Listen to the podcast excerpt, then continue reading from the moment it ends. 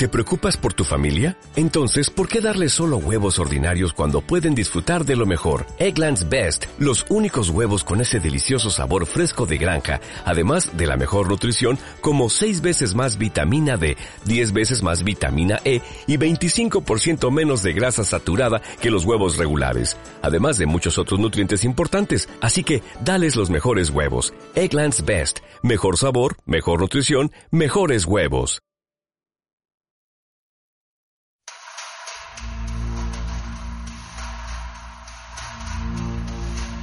Quiero dejar testimonio. Eso era entonces, 10 eh, años atrás.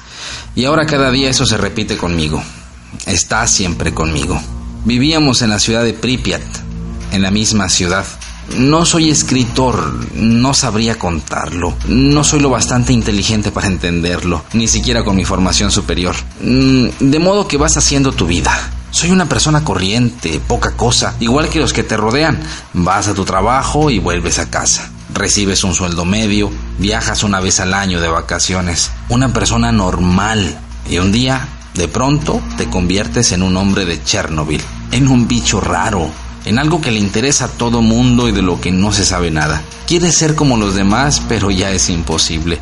No puedes. Te miran con otros ojos. Te preguntan, ¿pasaste miedo ahí? ¿Cómo ardía la central? ¿Qué has visto? O, por ejemplo, ¿puedes tener hijos? ¿No te ha dejado tu mujer? En los primeros tiempos todos nos convertimos en bichos raros. La propia palabra Chernobyl es como una señal acústica. Todos giran la cabeza hacia ti.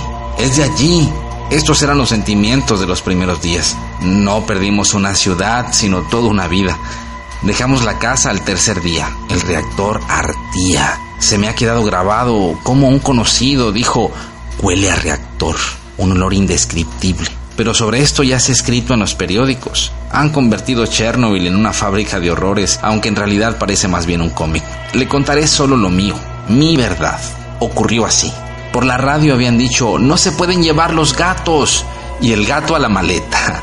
Pero el animal no quería meterse en la maleta, se escabullía, nos arañó a todos. Prohibido llevarse las cosas.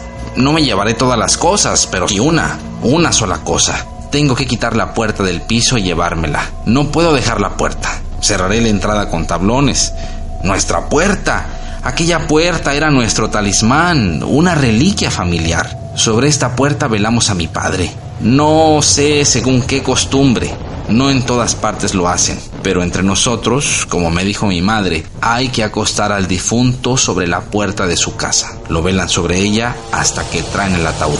Yo me pasé toda la noche junto a mi padre que yacía sobre esta puerta, la casa abierta toda la noche. Y sobre esta misma puerta, hasta lo alto, están las muescas de cómo iba creciendo yo. Se ven anotadas la primera clase, la segunda, la séptima, antes del ejército, y al lado ya, como fue creciendo mi hijo y mi hija. En esta puerta está escrita toda nuestra vida. ¿Cómo voy a dejarla? Le pedí a un vecino que tenía coche, ayúdame. Y el tipo me señaló a la cabeza como diciendo, tú estás mal de la chaveta. Pero saqué aquella puerta de allí, mi puerta. Por la noche en una moto o por el bosque, la saqué al cabo de dos años cuando ya habían saqueado nuestro piso. Limpio quedó. Hasta me persiguió la milicia. ¡Alto disparo! ¡Alto disparo! Me tomaron por un ladrón, claro. De manera que, como quien dice, robé la puerta de mi propia casa. Mandé a mi hija con la mujer al hospital. Se les había cubierto todo el cuerpo de manchas negras. Las manchas salían, desaparecían y volvían a salir del tamaño de una moneda sin ningún dolor. Las examinaron a las dos y yo pregunté, dígame, ¿cuál es el resultado? No es cosa suya. ¿De quién si no? Entonces, a nuestro alrededor todos decían, vamos a morir. Para el año 2000 los bielorrusos desaparecerán. Mi hija tenía seis años. La acostaba a dormir y ella me susurraba al oído, papá, quiero vivir, aún soy muy pequeña. Y yo pensaba que no entendía nada. ¿Usted es capaz de imaginarse siete niñas calvas juntas? Eran siete en la sala. No, basta. Mientras se lo cuento tengo la sensación, mire, mi corazón me dice que estoy cometiendo una traición porque tengo que describir como si no fuera mi hija sus sufrimientos. Mi mujer llegaba del hospital y no podía más. Más valdría que se muriera antes de sufrir de este modo. O que me muera yo. No quiero seguir viendo esto. No, Basta, no estoy en condiciones, no. La acostamos sobre la puerta, encima de la puerta sobre la que un día reposó mi padre, hasta que trajeron un pequeño ataúd, pequeño, como la caja de una muñeca grande. Quiero dejar testimonio. Mi hija murió por culpa de Chernobyl y aún quieren de nosotros que no lo recordemos. Monólogo sobre toda una vida escrita en las puertas del libro Voces de Chernobyl de Svetlana Alexievich.